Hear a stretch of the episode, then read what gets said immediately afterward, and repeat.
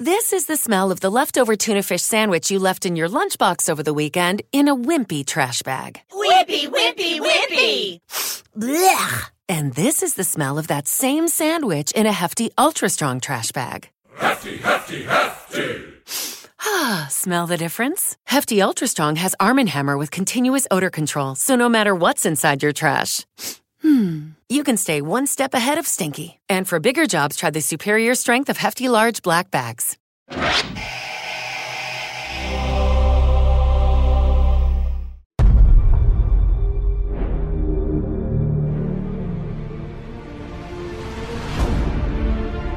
Bienvenidos a Swamp Thing, La Cosa del Pantano, el podcast de esta nueva miniserie que ya podés disfrutar en HBO. Mi nombre es Sebastián De Caro. Yo soy Juan Manuel Domínguez. Y esta es una miniserie de podcast dedicado a analizar todo lo que pasa en cada episodio de La Cosa del Pantano. Cada dos semanas nos vamos a encontrar para desmenuzar dos episodios. Y esta semana nos tocan el episodio 7 y 8, que sería Brilliant Disguise y Long Walk Home. Bien, para comenzar esta diatriba acerca de episodios 7 y 8, habíamos dicho que en el 5 y 6 se había establecido un poco, ya llegando a la mitad del viaje, de qué iba a ir la cosa, pero lo cierto es que pasaron muchísimas cosas en, ese, en eso que parecía un desencillar y empezar a analizar hacia dónde nos estábamos moviendo, hubo muchos cambios. Y también quiero hacer una, una, nota al pie, porque cuando mencionamos al Phantom Stranger, eh, ahí está Macon Blair, es el, el, actor que lo interpreta, que es un actorazo, una persona que este, recomiendo sigan en redes sociales porque es de la clase de embajador cultural interesante para seguir, un eh, actor que trabajó con Jeremy Saulnier, principalmente lo conoces del colegio secundario, tiene una película que se llama Birthday Party, que es muy independiente, dirigida con otro director, y la verdad que tienen ese vínculo que otrora pueden haber tenido Raimi con este ¿cómo se llama? Bruce Campbell, Bruce por Campbell. poner un ejemplo en la serie de películas que hicieron en los 80 o Scorsese con De Niro. Pero digo, en, en ese sentido y mucho más a escala, Solnier y Macon Blair han tenido este último tiempo una especie de, de trato así y acá está, acá lo tenemos a Macon Blair eh, actuando también, además de, de ser director, ¿no? Es, es, su pura sangre, se Sí. podría decir. Sí, sí, es un. eh, hay que seguir, hay que tener un, un ojo puesto en cada cosa que haga porque es eh, muy interesante todo lo que ha hecho hasta ahora. Que, oh, eh, que eso vuelve a algo que siempre venimos hablando, que es eh, cómo no dejan nada suelto al azar, cómo nada es un casting suelto, cómo nada es una escena al aire. Sí, sí. Todo tiene un sentido, no está cargado eso, no es necesario saberlo, pero todo tiene un sentido. Digo, de hecho, en estos dos episodios que estamos viendo, eh, el 7 y 8, aparece hasta la actriz de la primera película de La Cosa del Pantano. Entonces, digo, me- me- me- es una serie que por un punto es particularmente narrativa, no se pierden derivas, que obviamente uno podría hacer eso de todas las series, pero yo en esto lo siento muy concreto, pero al mismo tiempo todo tiene un sentido de ser en términos de el placar geek que si querés eh, saber usar, si querés ponerte esos lentes, la vas a pasar muy bien viendo esta serie. Eh, tenemos la flor que disparó las. Este, ¿Cómo decirlo? Las semillas, la- Las la- la- esporas. las esporas que permitieron eh, este, ver a Alec eh, de nuevo. Eh, las consecuencias va terminando aquello donde pudieron reencontrarse. Tenemos este, varias, em, ¿cómo decirlo?, novedades respecto de parentescos de personajes. Hemos visto y tenemos ya claro qué pasó finalmente con la amiga de Abby. Casi lleva al infierno un espíritu poseído a una mujer para entrar al pantano a buscarla justamente. Bueno, esos esas piezas están dispersas por ahí. Sí, Marais no es el lugar para irse de vacaciones, No, no, claramente. Claramente cuando o un, pasa poco, algo- di- un par de horitas. O sí, digo, cada uno sabe qué vínculo tiene Sí. con lo oscuro y con sus millas. Pero me parece que es lo que decís vos. Y, y- y lo que, bueno, obviamente estamos hablando del episodio 7 y 8 cuando nos faltan solamente dos más para Sí, llegar al final de sí. esta primera temporada. Y las cosas se empiezan a resolver, pero hay algo sorprendente, que es como decías vos, venía con un ritmo que de repente nos dimos cuenta que era un ritmo que nos prepararon, nos dejaron que el ritmo fuera tranquilo, como te acordás cuando hablamos del episodio que como está acá James Wan eh, diseñando como productor ejecutivo, como una suerte de showrunner, había un episodio que era particularmente de terror, donde se El resolvía... 4. el si mal no recuerdo que empezaba con la posesión. Y ahora ya empieza a ser medio que, ya, eh, como te decía antes, una cosa, también te digo otra, todos sus ornamentos siguen siendo, empiezan a ser solamente eso, empieza a ser como la cosa del pantano esto. Porque de hecho todo lo que antes uno podía decir, bueno, el vínculo de, de Abby y Alec, Ujú. eh, nuestra Swanfin, eh, era, bueno, La Bella y la Bestia, La Bella y la Bestia de Cocteau, La Bella y la Bestia de Disney, lo que vos quieras. eh, un montón de cosas que tenían que ver con el Barba, la persona que definió narrativamente a dónde iba la cosa del pantano cuando era historieta en los 80. Y ahora empieza a hacer un poco su propia cosa y esa cosa que empieza a hacer, valga la redundancia, creo que tiene que ver porque, por ejemplo, la primera escena del episodio 7 tenemos a, a Swanfin hablando con Abby directamente, son como 10 minutos Sí, hablando. claro. Ya no es más el él en las tinieblas, ah, por eso te digo lo de Desactivamos eh, la bomba eh, Bella y Bestia, o sea, corto el Del cable misterio, azul. sí, sí, sí. sí. Y ahora es como, bueno, ahora tenés 10 minutos a ver qué pasa con ellos. Bueno, sumado a la traición, a la idea de la traición y sabemos por qué murió Alec, y también este, los parentescos que se van a revelar, padres e hijos, eh, o padre e hija, bueno, todo eso termina también de constituir el drama para, para lo que queda, para la- la- los últimos dos episodios. Perfecto. ¿Qué, qué, qué- qué sentiste cuando la cosa del pantano era Alec? Digo, porque es un sentimiento... Bueno, primero que lo extrañaba, eh, o sea, quiero decir, eh, es ambiguo, porque por un lado, la cosa del pantano, uno está esperando desde que se sienta a ver el primer episodio que aparezca la cosa del pantano. Vos la querés ver sentada viendo otra, la tele. por otra parte, por otra parte, esa, ese, ese- esa parte humana también te recuerda, yo creo, en un momento clave, cuando ya pasaron varios episodios, que hay que la tragedia de un, de un ser humano ahí dentro. Sí, Entonces me pareció conmovedor o que en tal caso llenaba el personaje de muchísima humanidad y no lo convertía en un mero monstruo que te, digamos, recordamos la parte humana. Claro, no, no te lo deja que sea la figura de acción cool, Exacto, ¿viste? exacto. O sea, te desactiva por completo eso. es- exactamente. Es como Jekyll y Hyde, digamos. Me parece que tiene sentido, si bien eh, lo divertido es ver a la criatura, eh, la humanización y que exista el otro al- alter ego le da sentido, ¿no? Eh, es que creo que eso es algo, una disyuntiva que, bueno, existe históricamente en el personaje. Ya dijimos, el Barba es uno de los que más definió esto, pero por fuera de eso, también creo que es súper importante cómo la. Creo que este es el momento donde la disyuntiva, vamos a ver a dónde avanza la serie, pero la disyuntiva ya empieza a aparecer no como quién soy, qué pasa, que es una pregunta constante. Él siempre quiere volver a su estado humano, ¿viste? O sea, ahora está lo que habló con Abby, después vamos a ver lo que habla con Avery, después vamos a ver lo que habla con Goodrow, que pasa a lo largo de estos dos episodios. Pero él quiere volver a ser humano, pero al mismo tiempo, en esta secuencia que vemos, todavía no salimos de estos primeros 10 minutos. Él le cuenta a ella, yo ya hablo con la naturaleza. Yo, la naturaleza me Bueno, el- le enseñó el, Phantom Stranger, ¿no? A tocar los árboles y a que todo lo que ha pasado ahí él puede entender. Yo creo que lo que pasa también es eso de asumir eh, un nuevo mundo, una nueva naturaleza, una nueva forma de ver el mundo. Entonces, ese Alec que apareció no es el Alec del principio, claramente también, estamos de acuerdo. Claramente estamos de acuerdo, eso no, no hay lugar a dudas. Pero bueno, y, y ahora empieza a pasar en este episodio que por una serie de secuencias, Abby, porque viste que empieza a aparecer esta cosa medio de la fuerza, ¿no? Que está lo verde, de lo que él se siente parte, que él siente que lo verde lo creó Sí, claro. para responder a algo, ese- esa palabra balance que se menciona permanentemente, el balance, el, el pantano está en balance, y después esta idea de lo oscuro, lo- hasta a veces se le dice lo marrón, lo putrefacto, que era una idea que, bueno, también tenía el señor de, de- de la barba, Sí. que es eh, el pantano como una entidad, que es lo que comprobamos, como decías vos, en el Con la flashback muerte de la de, la de sí, Shauna. claro, claro. O sea, Shauna, eh, Abby pensó algo vida- la llevó al fondo. sí, algo se lo llevó al fondo. Hay algo en Marais que no quiere saber nada con lo que está pasando en términos de civilización. Bueno, y lo de Blue Devil, ¿no? También la imposibilidad de abandonar el pueblo, como esa barrera, eh, y lo, lo que sucedió también en episodios anteriores con los cazadores, cuando vimos defenderse también a la cosa del pantano.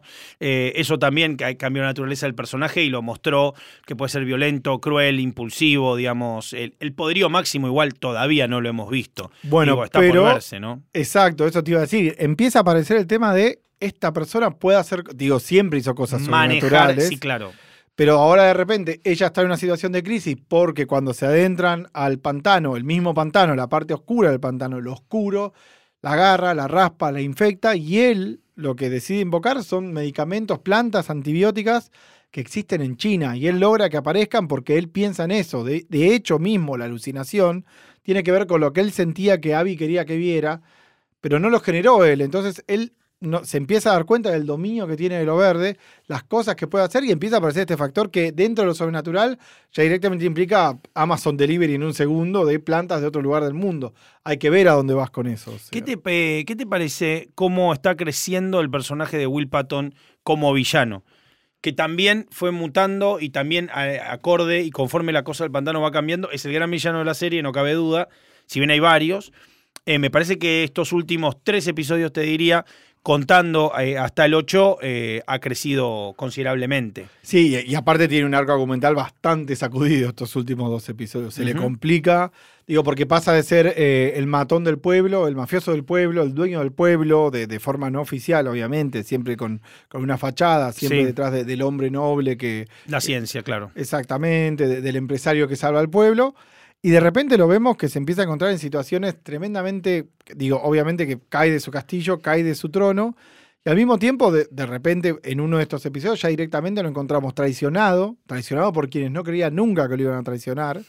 Siempre, aparte de la serie en ese sentido, es un poco prestidigitadora, siempre nos estableció al personaje de Laura Marsen como que era una mujer que quería una hija, de repente le aparece el fantasma de la hija, y de repente ahora nos damos cuenta de que ese personaje, No, le Eh, sugiere casi prácticamente perder la vida. exacto, Sí, claro, en un momento, sí. Y ahora entendemos que este personaje estaba manejando los hilos de todo, no solo de la vida de Avery, el personaje de Patton, sino también de la empresa, de lo que va a suceder con la famosa célula de la cosa del pantano, que está trabajando Goodrove. Entonces empezamos a tener del otro lado de lo que no es lo mágico, una cosa muy melodrama, muy anabólica, muy poderosa, que tiene que ver, creo que, de hecho, hasta estos dos episodios, casi que los protagonistas son Avery y la cosa del pantano. Digo, Abby hasta pierde un poco de el epicentro de la, de la acción, que siempre habíamos visto que ocupaba casi a la par que la cosa del pantano.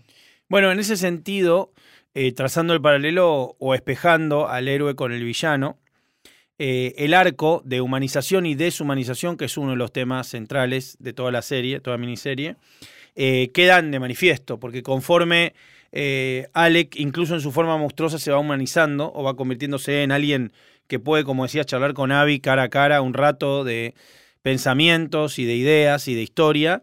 Eh, el personaje de Will Patton, este, Avery, en un momento, o sea, se va convirtiendo cada vez más en un monstruo humano, o en, digamos, cobrando, ah, justificado es una palabra muy fuerte, pero digo, eh, podemos entenderlo, ¿no? También podemos entender el tipo de conflictos que lo están atravesando, los que lo han atravesado los últimos episodios. Pero digo, hay una, una idea de espejo, quién es el monstruo, quién es el humano, en tal caso. Es que de hecho lo que te hace principalmente el episodio 8, que es el que se queda mucho con Avery, de hecho eh, eh, el Long Walk Home del Sí. título es el largo camino a casa de Avery. Sí. O sea, a Avery en el episodio 7 lo traicionan. Primero lo traiciona a Lucilia, que tipo lo lleva con Matt, eh, con su hijo, tipo la sheriff, lo llevan en un barco, le dicen tenemos que ir a ver, Ale que está vivo, tenemos que ver qué pasa con eso, tenemos que matarlo, no podemos dejarlo suelto, y el mismo Avery se da cuenta que lo están llevando al pantano para hacer lo que ha hecho muchas veces él, que era eliminarlo. Cuando lo van a eliminar, él le dice a Matt algo que creemos que es verdad, que se establece que es verdad, que él es el padre de Matt, de Matt Cable, el policía y que era amigo de Abby. Él es- le dice que es tu- el padre mientras le dispara, un momento como hiper shakespeariano, de- de- super villano él, y de repente él cae al agua herido de muerte, que es el final del episodio 7, y, y todos obviamente, nuestra cabeza, no sin, digo, no sin recordar lo que pasó en el episodio 1, empezó a pensar, acá aparece el antagonista de Claro, Swanfield, acá el pantano encuentra un elemento, oscu- eh, así como encontró su embajador lo verde, lo oscuro encuentra su embajador. Va a empezar ahí el episodio 8, empieza directamente ahí. Directamente ahí, directamente ahí. Y, y a lo que estaba yendo con todo este relato es que también lo que se muestra es todo el recorrido de Avery, como decías bien vos, sin, sin intentar comprenderlo, ¿no? Pero se le muestra esta cosa de cómo su vida pasó más por el amor que no pudo tener con la sheriff y, y el hijo que no pudo criar. El vínculo con el pantano, él está criado, eh, born and raised, como dicen los americanos Sí, en- claro.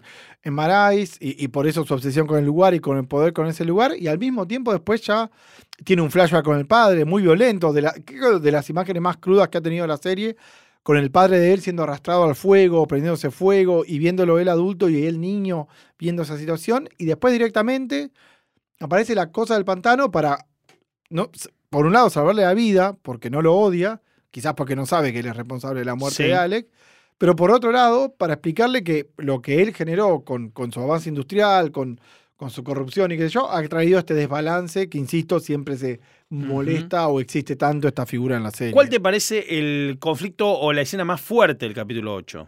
La, la más fuerte del capítulo 8, bueno, en términos visuales me parece que, que tiene que ver con, obviamente, este, este cadáver en llamas, pero creo que tiene que ver con eh, eh, la cosa del pantano, tiene que ver con el final del episodio 8, que nos deja a todos eh, a los que leímos la historieta, insisto, perdón por, por, por esta Sí, la recurrencia refe- geek, sí, pero es así. eh, aparece una conexión directa con uno de los hitos narrativos más importantes del personaje, que es que se lo congela, se lo congela, se lo captura finalmente. Finalmente lo vemos eh, sometido a peligro, que era lo que vos y yo un poco reclamábamos a los hooligan geeks que somos. Uno, claro, uno diría se viene la lección de anatomía. Una de las historietas que escribió el Barba Sí. y una de las El autor de Barba escribió el número, bueno, es el número 5 de un nuevo arco y es considerado eh, por muchos, creo que es el número 5, eh, porque por ahí nos escribe un compañero y nos dice, no, no es el número 4, es uno de los primeros números y quedó como uno de los números de la cosa del pantano más importantes. Que Exacto. básicamente es eso, es una especie de autopsia, de análisis del cuerpo de la cosa del pantano en una camilla. que de hecho, obviamente, a los que no leen, no es un vínculo caprichoso. La primera imagen que uno ve en esa historieta cuando la abre es literalmente Swanfin congelado, que es lo que sucede acá. Obviamente, como dijimos antes, los creadores no son inocentes, los relatos tampoco son inocentes, Sí, y claro. las cosas del pantano no son inocentes. Entonces aparece ese final que, digo, nos dice a dónde vamos ahora. Obviamente, esa es por cariño al personaje y también por cómo está construido, porque está construido en un punto como el, el último momento de la esperanza de Alec. Acordate que Avery le dice, yo te puedo conseguir a Woodrow, que es una eminencia, y el otro, con sus recuerdos como biólogo, obviamente lo conozco, no dice obviamente, porque no habla Sí, como claro. un idiota, pero... eh, y después cuando le hacen esta emboscada que Es aparece que la gran pregunta, la gran pregunta, que es la misma pregunta de la historieta, es si él sigue siendo Alec. Esa es la gran pregunta. Pero digo, eh, si él sigue siendo Alec, o si es simplemente un vegetal que tiene el recuerdo de que alguna vez fue Alec, el, eh, o sea, es muy angustiante, pero probablemente estemos asistiendo más a lo primero que a lo segundo, o sea, que ya no sea Alec y que sea, bueno, esa entidad que tiene en, su, en su existencia, como, como si uno se preguntara si uno es su tatarabuelo o si uno es alguna parte de uno que estuvo en otro lugar. Debe haber gente que va a donde vieron sus ancestros, se pone a llorar instantáneamente y les creo, y gente a la que no le pasa nada y le creo. Exacto. O sea, Ah, ¿qué somos? ¿No? ¿Qué somos lo que ha vivido por nosotros, lo que nos constituye? Para llevarlo a algo, ninguno de nosotros va a eh, eh, convertirse en la cosa del pantano, pero analicemos de dónde estamos parados. ¿Somos eso? Digo, ¿sos tu conciencia o sos tu cuerpo? ¿O sos tu experiencia? Digo, más allá de que obviamente uno está Depende, depende otro. con quién, con qué maestro o qué médico estemos hablando, nos va a decir cosas distintas. Exacto, y creo que, bueno, como decís vos, estamos yendo a ese lugar. Ahora, el- si el, lo que está eh, bajo riesgo es el cuerpo de Swanfin, si eso es lo que se puede acabar, cuando ya se nos estableció... Yo creo que él sufre más por el alma que por el cuerpo. ¿eh? Sufre más por, por inercia, digo. Yo creo que sufre, eh, lo sufriente no tiene, porque se debe sentir extraordinario. Exactamente. Digamos, es in- inmortal, es, eh, no debe sentir dolor. Digamos, los problemas que está teniendo no los está teniendo por, eh, eh, digamos, dolores corporales. No es que está sufriendo dentro de la cosa del pantano. Yo seguro que está mucho mejor y más sano que lo que cuando, que cuando era Alec. Eso es menos colesterol, obviamente. Pero... No, no, desde ya.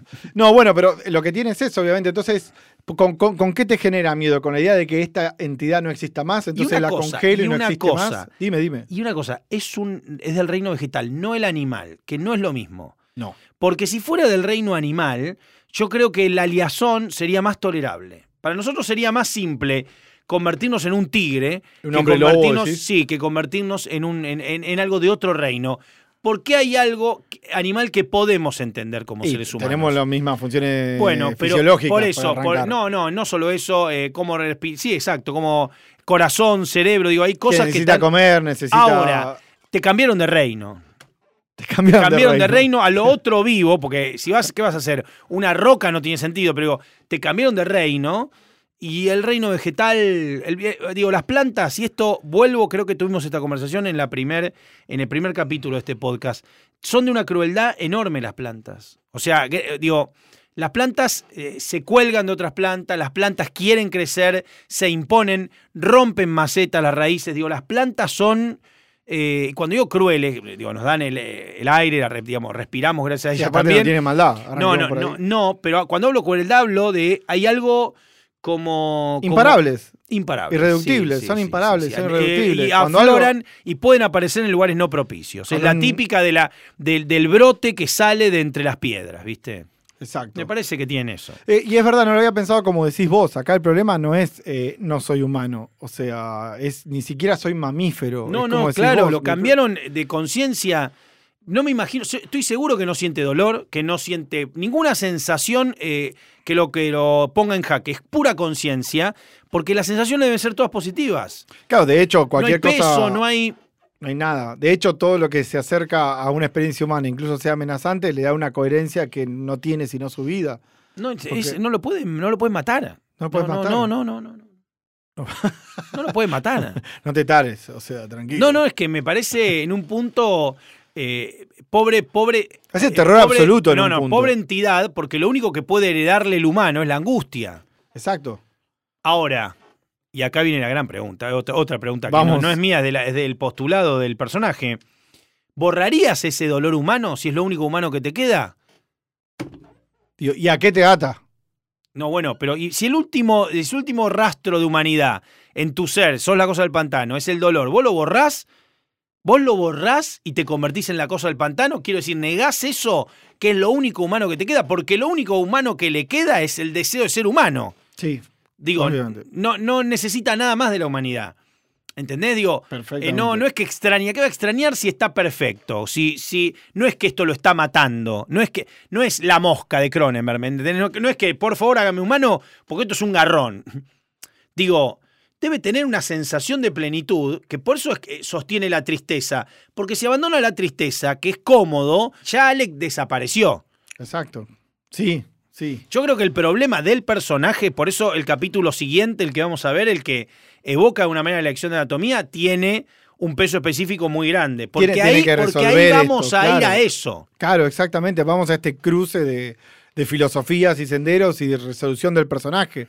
¿Qué es lo que es la cosa del pantano? O sea, ¿qué es lo que vos entendés de la cosa del pantano y cómo se entiende la cosa del pantano a sí misma? O sea, es eso y me parece, sí, alucinante ese planteo, porque hasta de hecho, te juro, no lo había pensado, aunque es evidente que está enfrente tuyo como un árbol, es, el terror es, pertenezco a otro reino, o sea, pertenezco a otro mundo de sensaciones. La única sensación que me ir, ata a este sin ir a mundo... tragedias, sin ir a tragedias que nos pueden pasar en la vida, que son terribles o, Obvio. o gente que conocemos, tiene que ver con esa sensación de no ves a alguien por 10 años, por 8 años, y ya no es, ya no es más tu amigo.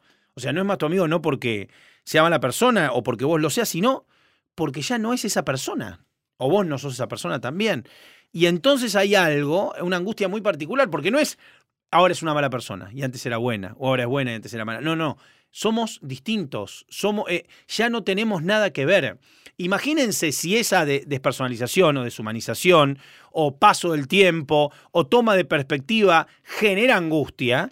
Bueno, es muy es inimaginable para nosotros lo que debe ser eso, que es solo habita mi conciencia con dolor este, este cuerpo, porque si no yo hab- habré desaparecido. Hay un punto también. Nosotros hablamos de, de la tristeza que puede tener el personaje, pero por ejemplo, el personaje en el episodio 7 lo que hace es eh, renuncia a Abby. Le dice a Abby, vos andate, no vengas más. Sí. No quiero saber nada. Y también hay un punto donde el vínculo con Abby, por trillado que suene, es lo que lo termina salvando. Termina entendiendo que su humanidad no depende solamente de lo que él perciba, sino también lo que los demás pueden llegar a cómo percibir. se ha de él. percibido. Claro. Estoy de acuerdo. Lo que pasa es que ha tenido la ventaja de con esta flor mítica mostrarse una vez más, recordarle al ser amado que sigue siendo él, porque si no, digo, eh, si no recurría a ese truco, Bueno, yo creo que no solo es para los espectadores, sino también para los personajes. Pero hay algo de funeral vikingo. Digo, creo que ninguno de nosotros siente que va a volver a ver a, a Alec humano Sí, nunca claro. más. O sea, Sí. creo que esa es una sensación, Sí. sin saber a dónde va esto, que todos tenemos un poco. o sea, Bueno, el, el, eh,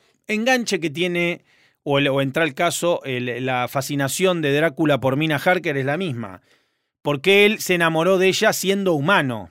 Entonces, ese vínculo, eh, ¿no? Me resonó lo que dijiste porque es justamente la obsesión de él es quién era él eh, por ella y quién era este, cuando era visto por ella. Entonces, eh, ha quedado atado a eso porque todo pasó antes de que se convierta en Drácula. Digo, el, el monstruo quiere recuperar o lo más que pueda el ser reconocido y el transitar por sensaciones que le recuerden la humanidad. ¿Y, qué pasa con Mina Harker en esta situación? Digo, con nuestra Abby, que digo, se va a, a Atlanta, se, y Mina Hager la tiene más difícil mm, porque, Abby lo vio y sabe que es él fehacientemente. Mina Hager es como que venga un tipo que le dice, te conozco hace 300 años y chabón, digo, no, no sé, me está cargando. Hell no, man. Es más difícil. Pero Pero han di- dicho cosas mejores. Lo que te iba a decir es, ¿qué pasa con Abby entonces? ¿Qué hacemos con Abby? Volvió a Atlanta, eh, fue a su trabajo, fue a este centro de epidemias donde ella trabaja. De repente es completamente maltratada por el cónclave, el famoso cónclave Sí. que, que- que está para... Y ella lo quiere salvar a él. Quiere, ¿Qué va a pasar con ella cuando quizás, como decís vos, él acepte esa condición de que él ya no quiere ser más eh, ese recuerdo de, de Alex, sino entender que es otra cosa? Si es que que yo es creo que es lo que va a pasar y es lo que debería pasar. Claro, O sea, es el salto evolutivo de yo creo pareja. que sí, sí, sí. un sí. amor loco entre un dios. Yo y- creo que sí. Lo que pasa es que ahí Abby va a pasar a amar a la cosa del pantano y no a Alec dentro de la cosa del pantano. Exacto. Que me parecería lo, lo- lo- lo poéticamente más suculento, porque, porque en realidad él ya no. Y te, te lleva a otra, te lleva a vértigo. Porque él ya no es lo que ella pudo haber amado. Y yo creo que Abby, esto también es una sensación, por lo visto, yo creo que Abby está más preparada para amar por sus características a la cosa del pantano que Alec.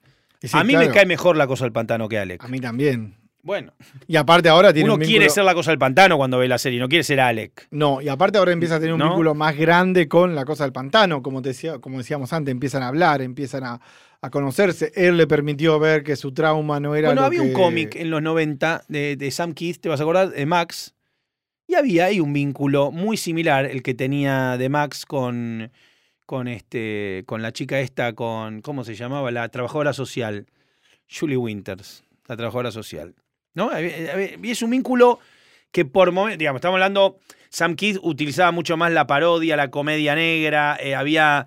eh, Sí, estaban- la, la sí, violencia cool metalera. era, era muy 90, muy, muy, Claro. muy, muy 90, ¿no? Eh, quedó atado a su época, de hecho lo volví a leer y me dio esa sensación. Pero había algo, Bella y Bestia, había un vínculo muy particular y cierta melancolía. De Max era un personaje que tenía momentos de reflexión, de. Y me acuerdo que lo más increíble, que esto nos lleva también al episodio que sigue, que era aquello de si era un traje o si él era así. Claro. ¿Vos te acordás que él eh, en un momento se jugaba con esa idea de que en realidad era alguien que tenía un traje de, de látex o de, no de spandex, y- o en un momento, o si era así realmente él? Y todo ese juego con el mundo paralelo. Lo que podría ser eh, las afueras de Marais o lo que podría ser Marais, que era que en realidad Julie en otro mundo era una reina de la, de la, de así la tundra que él veneraba. Sí, era que Gina. esto que exactamente, que esto que el otro, viste, estaban esos personajes negros de sonrisa blanca, que eran sí, como sí, unos, como unos monigotes, sí. unos que andaban por ahí. Pero digo, me, me- me hace acordar mucho. Y y, digo, tiene algo muy icónico, ¿no? Por eso, desde, desde el, el doctor Lecter cuando lleva en brazos a, eh, hasta a Clarice, eh, Sterling, hasta nada, todo eso, ¿viste? O, sea, siempre, Frankenstein y, y, y Elsa Lanchester, digamos, siempre va a evocar eso. Es muy sólido, muy, muy poderoso. Siempre, sí. De hecho, esa idea es muy invencible. Incluso aunque no quisieras ir por ese lado, esa idea te va a absorber como un agujero negro. Sí, No hay porque, lo- forma. porque es eh, muy constitutivo, porque es muy, muy difícil no conmoverse. Vos lo ves parado uno enfrente del otro y, te, y ya te, te abre todos los canales poéticos, digamos. No, no, no hay con qué darle. Ya entendiste todo. A eso me refiero. Exactamente. Ahora yo te hago una pregunta. ¿Dónde está el Diablo Azul, Blue Devil en todo esto? ¿Dónde está Susie? Fueron Bueno, dos. no, dos- yo creo que hay muchas, eh, muchas cartas tiradas sobre la mesa. Iba a ir a la figura de tu tarot. eh, Eh, exacto. Sí. Está todo listo para los últimos dos episodios, claramente. Está todo listo para que aparezca. Eh, yo creo que todavía no vimos lo más fuerte que podemos ver. Eh, puede llegar a ver más, me parece. Me parece que puede llegar a ver más. Vos decís que va a ir por el lado de la magia, vos decís que va a ir Sí, por yo ese creo que puede, llegar- puede haber más. O sea, Puede- querían acción, acá llegó la acción, Sí, chicos. yo creo que, porque son muchas fuerzas encontradas, pero puede llegar a haber una revelación más. O sea, como que se revele una amenaza aún mayor o que se termine conformando algún tipo de asociación que genere una amenaza aún mayor. En Amenaza Mayor, ¿qué pensamos que puede hacer el amigo Jason Woodruff? El científico loco de Marras. Bueno, pueden pasar dos cosas. Eh, si pienso en el Arcane que hablamos de las historietas, eh, puede ir desde alguna preparación este, de- convertida en vacuna que en realidad es muerte, desde sintetizar algo, hasta este, una cosa como también el caerse adentro de un agujero y que, que pase lo que tenga que pasar. Digo, puede pasar de todo. ¿no? Viste que- Para mí son dos opciones. O un monstruo nuevo, eh, demasiado poderoso o sustancias. Un fin del mundo o una civilizado. especie, una especie de, de bomba o barra este, químico, barra eh, totalmente destructor de la naturaleza que haya que detener. Eh, mencionaste Arkane, que obviamente es la familia de Abby, que obviamente tiene una historia dentro de, de las historietas que mencionamos siempre. Y en el episodio 8 aparece algo que pareciera indicar que eso va a ser un arco argumental a futuro, no creo, en los próximos Sí. episodios. Ella abre una caja de recuerdos de ella, y en esa caja de recuerdos que abre hay un talismán. Un talismán que tiene una especie de logo al Arkane, que Sí. es simplemente un gestito ahí, pero que ya se están plantando, digo, ya que están cerrando estas historias, están también empezando a abrir otras para ver a dónde se puede ir una segunda temporada. Si es que la hay, ¿no? Si es que supuestamente esto concluye acá, pero digo, en el sentido más, este, si en algún momento la hay, y sí, quedarán para, para ese entonces. Igualmente, eh, también creo, como, como decías, que aparecen personajes o actores que han estado en la película o ese tipo de referencias que tampoco son imprescindibles, porque volvemos a lo mismo, son tan tópicos e icónicos a unos momentos que pueden prescindir de que uno agarre exactamente lo que se está hablando. Me parece que también tiene que ver con eso, ¿viste? Sembrar y ter- terminar incluyendo cosas e imaginería del mundo al que está haciendo referencia, el de las historietas y el de todos los mitos de la cosa del pantano. Sí, exacto. Digo, no te grita nada la serie. eso No, es lo no, no, no, no. Lo más interesante es que, digo, o, o lo que lo- donde está el acento es que entretenga, eh, que capture, digamos, y que vos estés, viste, pudiendo pensar que es todo lo que puede pasar con estos personajes. Digo, porque a veces pasa eso, ¿no? Te pones el casco astronauta de la persona, si podés, de, de la persona que no está tan conectada con este mundo, con este personaje. Y también ves una serie como, digo, de verdad, los ribetes, eh, las vueltas de tuerca que pega, son extremadamente divertidos. O sea, no para nunca. Estos dos episodios no paran nunca. Es impresionante, o sea, cómo funciona. Veremos qué termina sucediendo. Queremos decirle a la gente que eh, se está comunicando con nosotros y que deja mensajes eh, en don- donde el podcast está subido, tanto en Spotify como en YouTube, donde aparecen un montón de mensajes abajo de la visualización, que los agradecemos mucho. Pueden dejar preguntas, pueden dejar compartir pensamientos, sumarse a lo que hemos estado discutiendo. Nuestra discusión sobre el reino vegetal. Lo que quieran. Si ustedes preferían estar en el reino vegetal, animal, ser un tigre, ser la planta, el hecho, lo que les venga en ganas. Hasta acá llegamos con este episodio de Swamp Thing, La Cosa del Pantano. Recuerden que pueden escuchar un nuevo capítulo del podcast cada dos semanas y ver la miniserie no solo en HBO, sino también en HBO Go, on demand, cuando quieran y donde quieran. Y a nosotros nos escuchan en Spotify, Apple Podcasts y todas las aplicaciones para escuchar podcasts de la galaxia. También tienen podcasts originales de Outsider, con gente muy, muy bella. Sí, muy lindo. eh, Watchmen, Guitar Materials, Euforia y muy pronto muchas más series de HBO. Nos reencontramos en el próximo episodio. Mi nombre es Sebastián De Caro. Yo sigo siendo Juan Manuel Domínguez. Y esto fue el podcast de Swamp Thing, La Cosa del Pantano.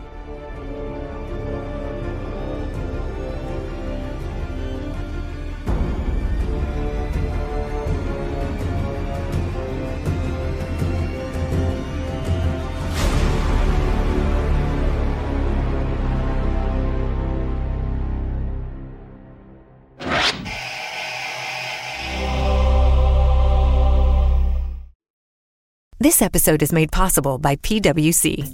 A robot may not be coming for your job, but competitors are coming for your market share. At PWC, we pair the right tech with the right solutions to help you gain a competitive edge. Reimagine operations from the cloud, fuel innovation with responsible AI, and detect risks before they become headlines. That's human led and tech powered. It's all part of the new equation. Learn more at thenewequation.com.